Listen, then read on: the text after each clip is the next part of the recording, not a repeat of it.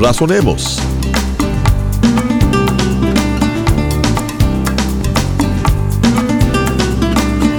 Dios nos ha dado las pautas a seguir para vivir una vida centrada y llena de propósito. En este programa estaremos examinando la Biblia, que es la palabra de Dios escrita y que nos guía a la verdad y al conocimiento mismo de Dios.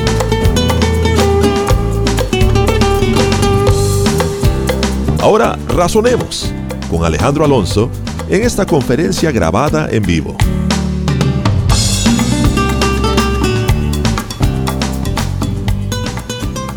Juan 4, 43. Nos dice que aquí, dos días después de que había entrado a Samaria, salió de ahí y fue a Galilea. Porque Jesús mismo dio testimonio de que el profeta no tiene honra en su propia tierra. Aquí se está refiriendo a Galilea misma. Cuando vino a Galilea, los galileos le recibieron, habiendo visto todas las cosas que había hecho en Jerusalén en la fiesta, porque también ellos habían ido a la fiesta. Vino pues Jesús otra vez a Caná de Galilea, donde había convertido el agua en vino, y había en Capernaum un oficial del rey cuyo hijo estaba enfermo.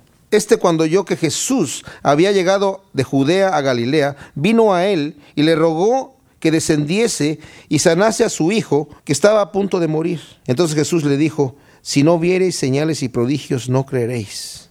Aquí vemos el cuadro, está llegando a Galilea el Señor, llega este hombre, no se nos dice si es judío o si es gentil, y le dice, por favor, desciende a ver a mi hijo porque está a punto de morir. Y le dice el Señor, si ustedes no vieran señales, no creerían. No tanto se lo está diciendo a él mismo, sino a la gente que está alrededor también, que quieren ver un milagro más. Habían visto algunas señales allá en Jerusalén, se esparció la noticia y la gente estaba queriendo ver las señales para creer. Versículo 49 dice, el oficial del rey le dijo, Señor, desciende antes que mi hijo muera. Jesús le dijo, ve, tu hijo vive. Y el hombre creyó la palabra que Jesús le dijo y se fue. Este no es el centurión que sanó al siervo, este es un principal, su hijo aquí es el que está enfermo, y le dice, ve, tu hijo vive. Y el hombre cree y se va. Pero a lo mejor se llevó un poquito de duda, porque dice, cuando ya descendía, sus siervos salieron a recibirle y le dijeron, le dieron nuevas diciendo, tu hijo vive. Entonces él les preguntó, ¿a qué hora había comenzado a estar mejor? Y le dijeron, ayer a las siete le dejó la fiebre. El padre entonces entendió que aquella era la hora en que Jesús le había dicho, tu hijo vive, y creyó él y toda su casa. Esta segunda señal hizo Jesús cuando fue de Judea a Galilea. Nos dice el capítulo 5 que después de estas cosas había una fiesta de los judíos y subió Jesús a Jerusalén. Ahora, entre el capítulo 4 y el capítulo 5 hay muchísimas cosas que el Señor hace. Por ejemplo, llega a Nazaret y hay un rechazo en Nazaret. Sale de Nazaret porque lo rechazan de Nazaret y lo quieren apedrear. Se ubica en Capernaum. Después llama a Pedro, Andrés, Jacobo y Juan, cuatro pescadores, para que lo sigan. Eh, hay una curación de un endemoniado en el día sábado en el cual es criticado. Jesús sana a la suegra de Pedro al final de esa noche del, del sábado que ya está entrando el domingo. Hay un, el primer viaje de Jesús con sus discípulos a través de toda Galilea, en donde hay multitudes de sanidades. También está la curación de un leproso que le trajo muchísima fama al Señor. Todo eso no está aquí en Juan, pero se los estoy diciendo para que nos ubiquemos en tiempo, ¿verdad? Está la curación de un paralítico ese que en Capernaum eh, estaba hablando en una casa y le empezaron a quitar el techo y lo bajaron por el techo porque había demasiada gente y no podían entrar. Está el llamamiento de Mateo también y hay muchas parábolas que el Señor empieza a enseñar acerca del ayuno y otros temas. Entonces, después de esto, de estas cosas, porque pareciera que nos dice estas cosas que inmediatamente pasamos al capítulo 5, pero pasa bastante tiempo ahí de actividades. Dice que había una fiesta de los judíos no se sabe qué fiesta era, se cree que sea la fiesta de las trompetas por el contexto que continúa aquí en lo que vamos a estar leyendo. Dice, y hay en Jerusalén, cerca de la puerta de las ovejas, un estanque llamado en hebreo Betesda, el cual tiene cinco pórticos. En estos yacía una multitud de enfermos, ciegos, cojos, paralíticos, que esperaban el movimiento del agua porque un ángel descendía del tiempo en tiempo al estanque y agitaba el agua. Y el que primero descendía al estanque después del movimiento del agua quedaba sano de cualquier enfermedad que tuviese. Y había ahí un hombre que hacía 38 años que estaba enfermo. Cuando Jesús lo vio acostado, supo que llevaba ya mucho tiempo así y le dijo, ¿quieres ser sano? Señor, respondió el enfermo, no tengo quien me meta en el estanque cuando se agite el agua, y entre tanto que yo voy, otro desciende antes que yo. Ahora, en los escritos más antiguos, anteriores al cuarto siglo, no aparece la segunda parte del versículo 3 y todo el versículo 4, en donde dice que se movía el agua y que un ángel descendía a mover el agua y después de mover el agua entraba una persona. Lo que sí se ha descubierto es que en el Oriente, en muchas culturas de Oriente, tienen esta creencia todavía, de que en ciertos lugares especiales, a fin de año o a principio de año, en esa época justamente, viene un ángel y mueve el agua de diferentes lugares en diferentes partes y la primera persona que se meta después de que el ángel mueve el agua eh, es sana. Ahora, el ángel no necesariamente tiene que ser algo que se ve, simplemente se mueve el agua. Porque muchas personas le atribuyen a un ángel todas las cosas que son invisibles o medio raras, ¿verdad? Pero esa es una creencia que persiste hasta el día de hoy en muchos lugares. Se cree que por cuanto estos versículos no aparecen en los escritos más antiguos, se añadieron posteriormente, como para dar una explicación de lo que está sucediendo aquí. El Señor aquí no se mete a platicar si es cierto o no es cierto, si estos versículos están allí o no son, o si el ángel realmente llegó y no dijo, ay, que este angelito nada más viene y mueve el agua una sola vez, y por qué no la mueve para todos. No, el Señor no se mete a discutirle, ni siquiera le va a decir al, al tipo, aquí no hay ángel, oye, esas aguas no sirven para nada. ¿Y saben por qué? Eso es bien interesante. La mayoría de las enfermedades de la gente, se dice que el 80% de las enfermedades, del 80 al 85%, son originadas en la mente nada más. La gente cree que está enferma, pero no está enferma. Entonces, cuando en ese momento la gente dice, oye, si yo, hago esta situación, con esto me voy a sanar, la gente en ese momento se sana, pero no sucede ninguna situación real. O sea, yo creo en los milagros, obviamente, ¿verdad? Pero mucha gente le dan unas pastillitas, unos chochitos que saben azúcar y que no tienen nada, por ejemplo, y el doctor se le dice, tómete esto, y se lo toma y, ah, tomes esta agüita, el elixir, el tónico, y uh, el tónico, y, ah, y, ¿verdad? Y ya me siento como un toro. Y el tónico no tenía más que un poquito de azúcar, ¿verdad? Entonces, yo no quiero quitar aquí el, el que se haya sucedido esto, muy probablemente sucedía. Muchos comentaristas bíblicos están hablando del punto que yo les estoy diciendo, y otros dicen, pudo haber sido que esas aguas eran medicinales, que es un manantial que brota no constantemente, sino de tiempo en tiempo. Yo no sé. Yo soy de Querétaro, México, y allá hubo un tiempo en donde decían que el agua de Tlacote de ahí de Querétaro era milagrosa. Había unas filas de gente increíble ahí para comprar el agua de Tlacote. Un día le hicieron un examen químico al agua de Tlacote que estaban vendiendo y eh, mejor no les digo que encontraron allí, ¿verdad? No era muy saludable el agua de Tlacote que digamos ahí. Ahora ya se quedó una embotelladora que se llama Tlacote pues, para no para no perder la fama de alguna manera, pero no era que el agua tuviese alguna cosa. Yo no, no digo que no hay aguas medicinales, por supuesto que sí, ¿verdad? Pero era la fe que la persona tenía y las que tenían estas enfermedades psicosomáticas, pues de alguna manera iban allí y al tomarse el agua se le quitó la enfermedad y me siento mejor. No era el caso de este paralítico, obviamente. Y el Señor le dice una cosa aquí que también nos maravilla. Oye, ¿quieres ser sano? Y nos dice, oye, pero qué pregunta, ¿no? No, pero ¿saben qué? Hay gente que está enferma que no quiere estar sana. Hay gente que prefiere mantener su condición de, lástima, de que todo el mundo me diga, ay, pobrecito, pero mira, ay, a ver, ¿te puedo ayudar? Mira, pobrecito, es que no puede hacer. Ay, sí, yo mejor me quedo así. Y esta situación existe en la vida física, en la vida psicológica y en la vida espiritual.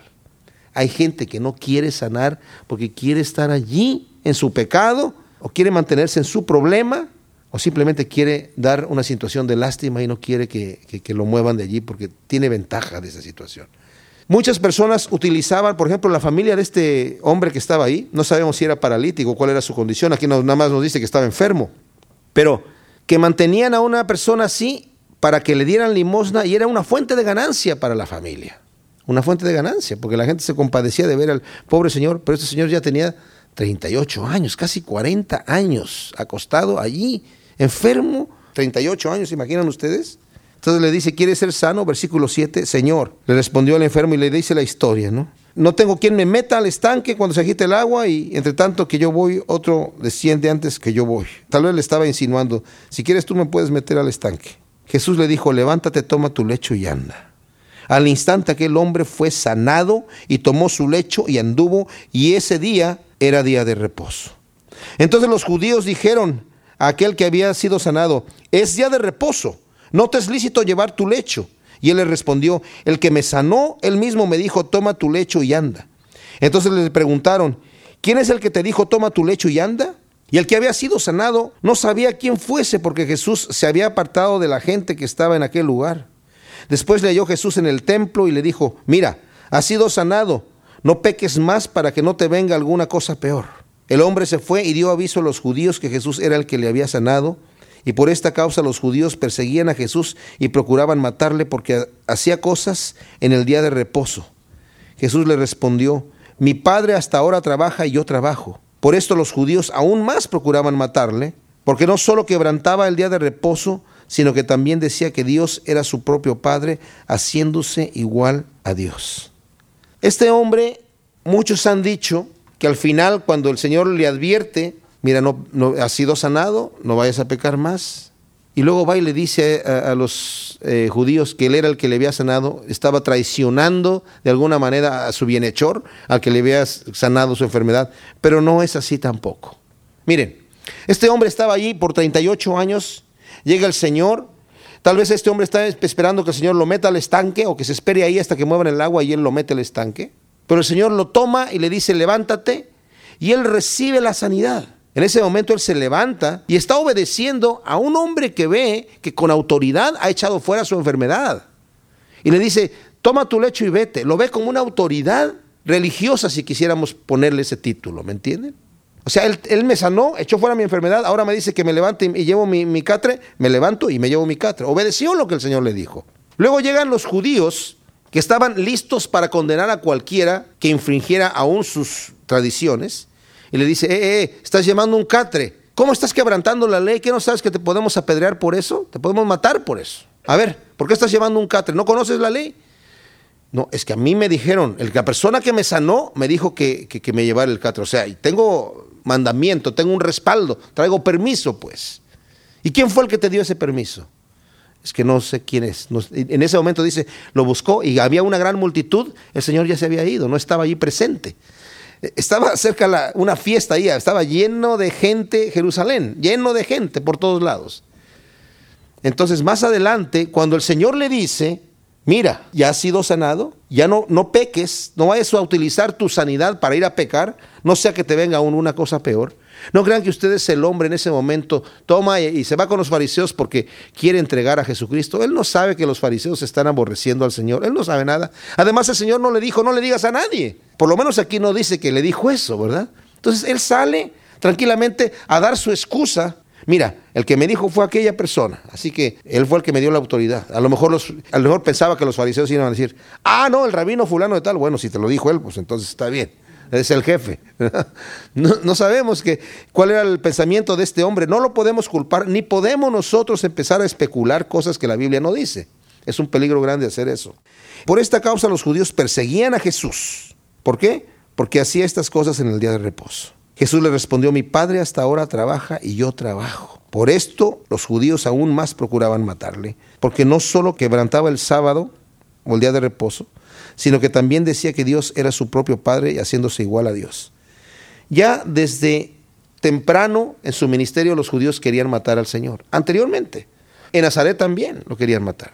Ahora está nuevamente en Jerusalén y han entendido que Él se está haciendo igual a Dios. Ahora, el Señor aquí no se disculpa. El Señor realmente les responde con autoridad. Y les dice Jesús, de cierto, de cierto os digo que no puede el Hijo hacer nada por sí mismo si no ve, sino lo que ve hacer al Padre, porque todo lo que el Padre hace, también lo hace el Hijo igualmente. Porque el Padre ama al Hijo y le muestra todas las cosas que Él hace y mayores obras que éstas le mostrará, de modo que vosotros os maravilléis. El Dios Hijo ha venido aquí a someterse a la voluntad del Padre, dándonos a nosotros un ejemplo y también a los judíos en aquel momento de que Él era el Mesías, el enviado, sometiéndose al Padre. Dice, lo que ve el Hijo hacer al Padre, eso mismo hace. La misma obra, la obra que el Padre le envió a hacer. Dice, y cosas mayores todavía voy a hacer para que ustedes se maravillen. Porque como el Padre levanta a los muertos y les da vida, así también el Hijo a los que quiere da vida. Esta es una cosa interna que Juan nos deja ver. Él ya les está advirtiendo, antes de que resucite a nadie, que va a resucitar algunas personas. Antes de ninguna resurrección que él haga, dice, así como el Padre resucita a los muertos, el Hijo también lo va a hacer aquí ahora, para que ustedes crean, porque ustedes se maravillen. Pero no solamente está hablando de la muerte aquí física, sino también de la muerte espiritual.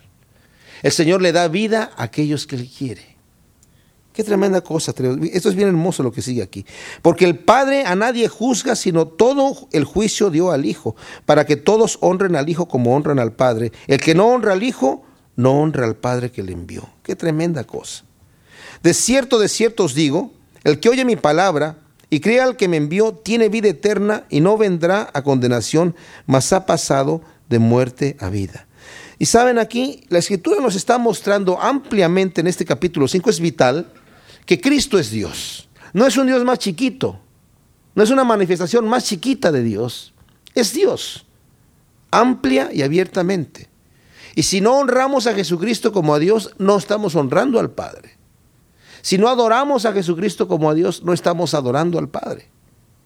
No pensemos que, bueno, el Padre es más grande, el, el, Hijo es más chico. Saben, el asunto es que es el mismo Dios. Yo tengo aquí mi mano.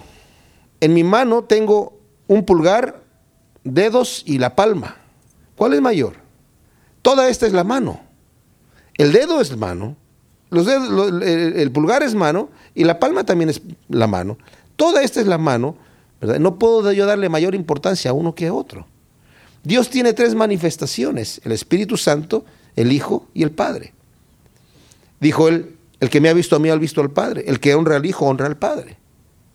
Cuando Él se va y dijo, no los dejaré solos, enviaré mi Espíritu. El Espíritu es Cristo mismo. No es un Cristo evaporado, no es un Cristo gasificado, no es un Cristo en energía nada más, es Cristo completamente morando en nosotros, el mismo Dios verdadero, ¿verdad? O sea que no es más chico y más grande. Y luego dice, de cierto, de cierto os digo, el que oye mi palabra y crea al que me envió tiene vida eterna y no vendrá condenación, mas ha pasado de muerte a vida.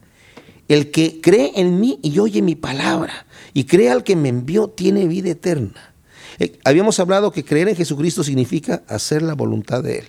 Si yo realmente creo que Él es el camino, voy a caminar en el camino. Si creo que Él es la verdad, voy a andar en la verdad. Si creo que Él es la vida, pues nadie quiere la muerte. Pero dice aquí que el que esto hace ha pasado ya de muerte a vida. Nosotros no vamos a tener vida eterna. ¿eh? Nosotros ya tenemos vida eterna ahora. Ya tenemos vida eterna. Lo que sucede en nuestros cuerpos, este cuerpo va a tener que ser sembrado aquí algún día. Algún día tenemos que ser sembrados nosotros, nuestro cuerpo tiene que ser sembrado. Pero nosotros, los cristianos, ya hemos pasado de muerte a vida. Tenemos que ver nuestra vida desde la perspectiva que la ve Dios, porque esa es la perspectiva correcta.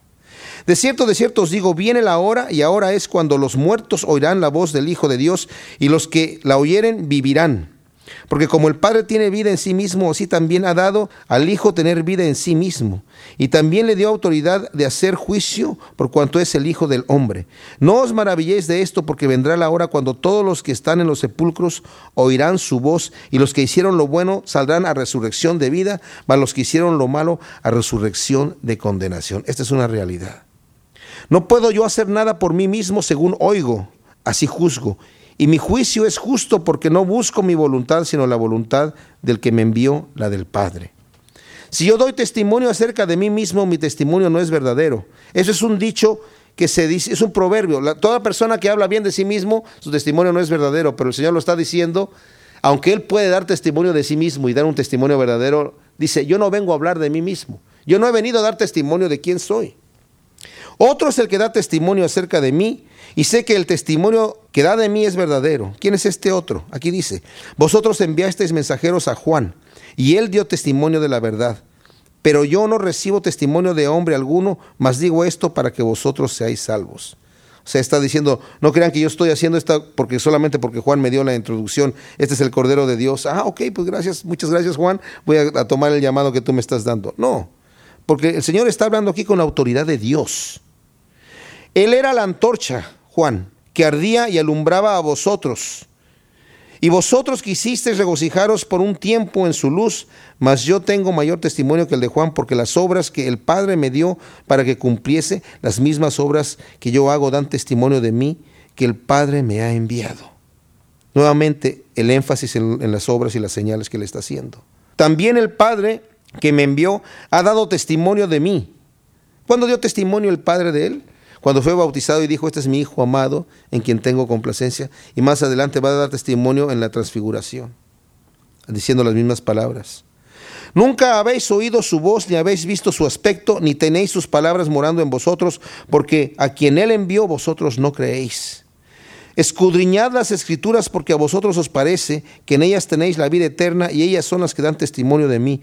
Este verbo escudriñad que está aquí en imperativo también puede haberse traducido en, indicativo.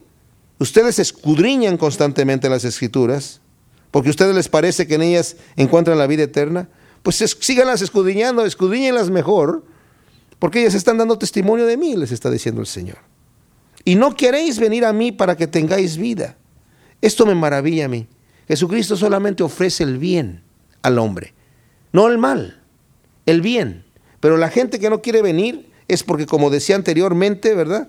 Han rechazado a Dios. Al final del, del, capítulo 3, el último versículo del capítulo 3 dice, el que cree en el Hijo tiene vida eterna, pero el que rehúsa creer en el Hijo no verá la vida, sino que la ira de Dios está sobre el que rehúsa. Y aquí el Señor les dice, ustedes no quieren venir a mí, están rehusando y no van a tener vida. No quieren tener vida. Gloria de los hombres no recibo, mas yo os conozco que no tenéis amor de Dios en vosotros.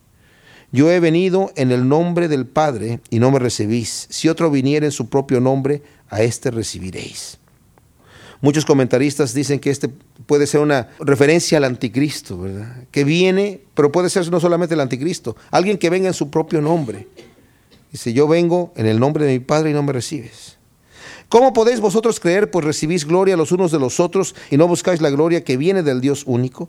No penséis que yo voy a acusaros delante del Padre. Hay quien os acusa, Moisés, en quien tenéis vuestra esperanza porque si creyeseis a Moisés, me creeríais a mí, porque de mí escribió él.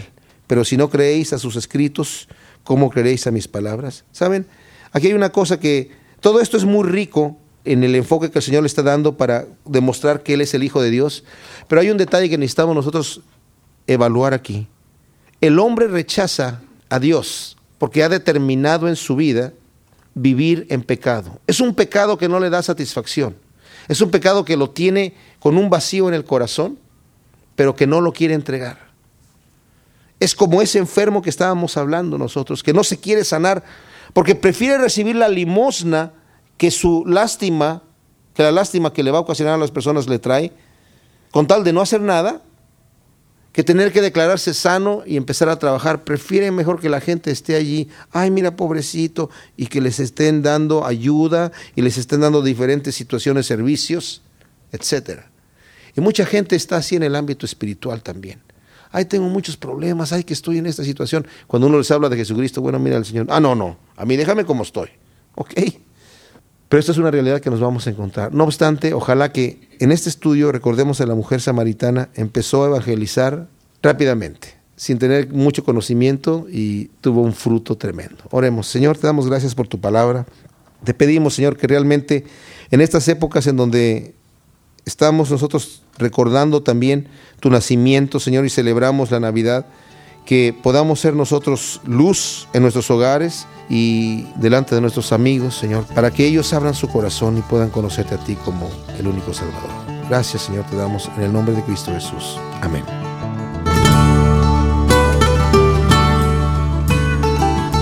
Esto fue Razonemos.